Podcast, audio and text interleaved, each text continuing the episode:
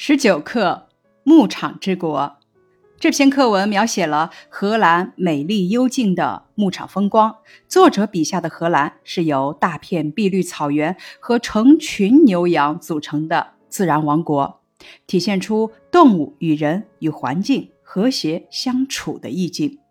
这篇课文的语句优美舒缓，富有节奏，充分表现了荷兰牧场的诗情画意。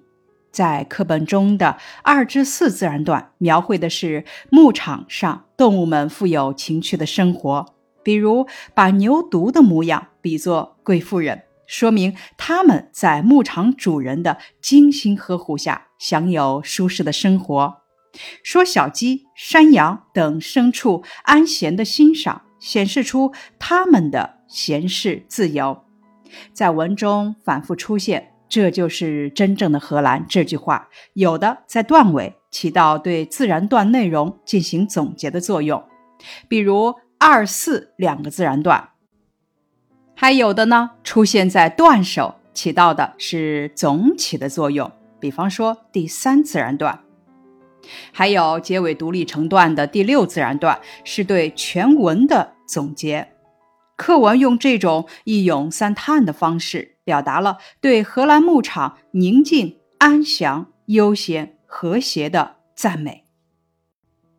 这篇课文配有两幅插图，充满浓郁的荷兰风情。图中有广袤的草原、成群的奶牛和骏马，还有标志性的巨大风车，勾勒出令人神往的牧场风光。插图既能帮助咱们整体感知荷兰特有的风貌，也能帮助我们开展语言表达的活动。接下来，咱们看一下本篇的主题感悟。全篇将荷兰美丽幽静的牧场风光浓缩在一天的晨昏朝夕里。日光中，绿色低地上，牛群在吃草；辽阔无垠的原野上。骏马在飞驰，绿色草原上，羊群、猪群、小鸡，各种各样的动物安闲自在。暮霭里，人们将牛奶运走，牲畜在入夜后沉睡。咱们阅读这一幅幅画面，舒服的是不是让你会不由自主地把语速放慢，把语调降低，把语气化轻柔，生怕读的用尽了，就会破坏了这种和谐美好的画面。在牛群的久立不动与骏马的纵横驰骋中转换节奏的快慢，在日色与夜幕中呈现语调的高低变换。再看作者写的自由舒适之美方面，白天的牧场很精彩，像贵妇人的牛犊，好似牛群的家长的老牛，被称为主人和公爵的骏马。悠然自得的绵羊，呼噜不停的猪群，成千上万的小鸡，成群结队的长毛山羊，在属于他们自己的王国里，随心所欲地做着喜欢的事情，惬意欣赏着大自然赋予的美丽风光。咱们阅读者用声音来追随着牧场王国主人们的眼睛与脚步，无拘无束地慢慢走，细细看。嘴角会在美妙的意境里不自觉地上扬，蔓延至眉宇间、心头上。咱们用带着笑意的声音，愉悦地赞美这一份由人类创造的、令人神往的动物与人与环境和谐相处的温暖画面，把美好的情感传递给每一位牧场之国的聆听者。下面咱们来欣赏本课的一些写法借鉴，用静态描写来表现景物的宁静之美。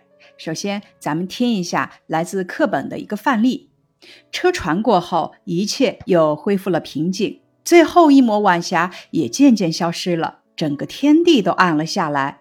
狗不叫了，圈里的牛也不再发出哞哞声，马也忘记了踢马房的挡板。沉睡的牲畜无声的低地，漆黑的夜晚，只有远处的几座灯塔在闪烁着微弱的光。这段文字是对牧场之国荷兰夜晚景物的静态描写。晚霞消逝，夜幕降临，牲畜沉睡，这一切都无声无息，只有远处的灯塔闪着昏黄暗淡的光，这是多么安然和宁静的美丽啊！那么，什么是静态描写呢？静态描写是指记叙文中对人物、景物做静止状态下的描摹状写，创造生动具体的感人形象的一种写作方法。这种描写可以表现景物的宁静之美，以寄托作者的情感，从而实现描写的目的。那么，咱们怎么运用静态描写的方法来表现景物的宁静之美呢？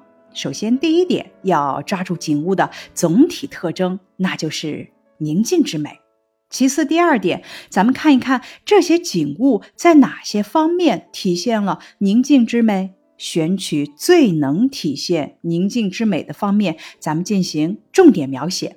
第三点，咱们在描写的时候啊，要突出重点，抓住重点景物进行细致描写。接下来是一则运用。请大家用静态描写的方法来表现夏日傍晚的宁静之美。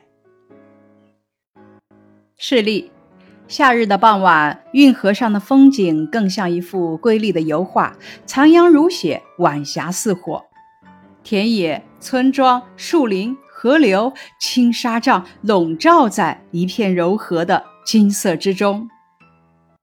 再来看一下本课的一种写法总结：反复。什么是反复呢？就是为了突出某个意思，强调某种感情，特意重复某个词语或者句子。这种修辞手法叫做反复。反复具有突出思想、强调感情、分清层次、加强结构感的修辞效果。例如，在本课中，“这就是真正的荷兰”反复出现了四次。突出了作者对荷兰的喜爱、赞美之情。下面是一则运用事例：放歌吧，长江三峡，我要歌唱你那永不休止的奔流；放歌吧，长江三峡，我要赞颂你那永不停歇的追求。出现在这篇课文的还有一种写法：开门见山式的开头。开门见山式开头，指的是文章一开头就直奔主题，把所要叙述的主要内容交代清楚，让读者从文章的开头中就知道要写什么人，讲怎样的事情，表达怎样的感情等等。这篇课文的开头即开门见山，紧扣课文题目，点明了荷兰的特点，强调了课文的主要内容是牧场之国。下面是一则运用事例：教室外呼啸着的北风，夹着密集的雨点拍打在墙上。教室内，一场全能竞赛考试正在紧张地进行着。这篇课文的写法还有总分式的构段方式。所谓总分式的构段方式，指的是文章开头先总体概括要说明的内容。接着对该内容进行具体说明。分数的部分包括两种情况：一种是并列式的分数，一种是递进式的分数。在这篇课文开头这么写：“荷兰是水之国、花之国，也是牧场之国。”这句话开门见山，先总体概括了荷兰的特点，然后文章详细描写了荷兰畜牧业的情况，表达了对荷兰的赞美。方法一：运用总分式的构段方式。大家要注意开头的总起句与后面的分数句的配合和照应。二、总起句里往往有一个统领全段或者全文的关键词，后面分数句的意思就要围绕着这个关键词来展开写。比方说。咱们可以用总分式的构段方式来布局谋篇。写家乡的田野这篇文章的时候，咱们可以先总写家乡的田野，一年四季美如画卷，再从春夏秋冬四个季节分别描述田野的美丽景色，最后再次强调田野四季的美丽。咱们回顾这篇课文，思考一下，为什么说荷兰是牧场之国呢？咱们通过读课文和查找资料可以知道，荷兰三分之一的地区为牧场，主要饲养黑白花牛，奶牛业相当发达。在文中描写荷兰是牧场之国的地方很多，如极目远眺，四周全是碧绿的丝绒般的草原和黑白两色的花牛，成群的骏马，匹匹膘肥体壮，在绿色的草原上，白色的绵羊悠然自得，黑色的猪群不停地呼噜着，像是对什么表示赞许。成千上万的小鸡，成群结队的长毛山羊，在见不到一个人影的绿草地上，安闲地欣赏着这属于他们自己的王国。这些描写都说明了荷兰是一个牧场之国。咱们通过阅读课文，大家对课文所展示的荷兰乡村的美好意境心驰神往。假如说让你做个小导游，你会怎样介绍这美丽的荷兰风光呢？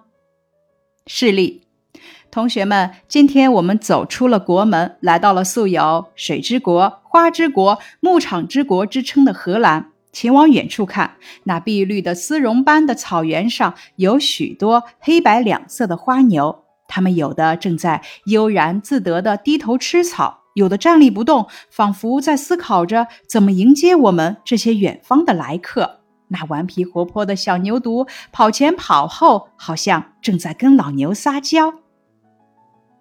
示例，同学们，现在已经到了傍晚，请看，有人驾着小船过来，准备给严肃沉默的奶牛挤奶了。晚霞铺在天边，一切显得那么寂静。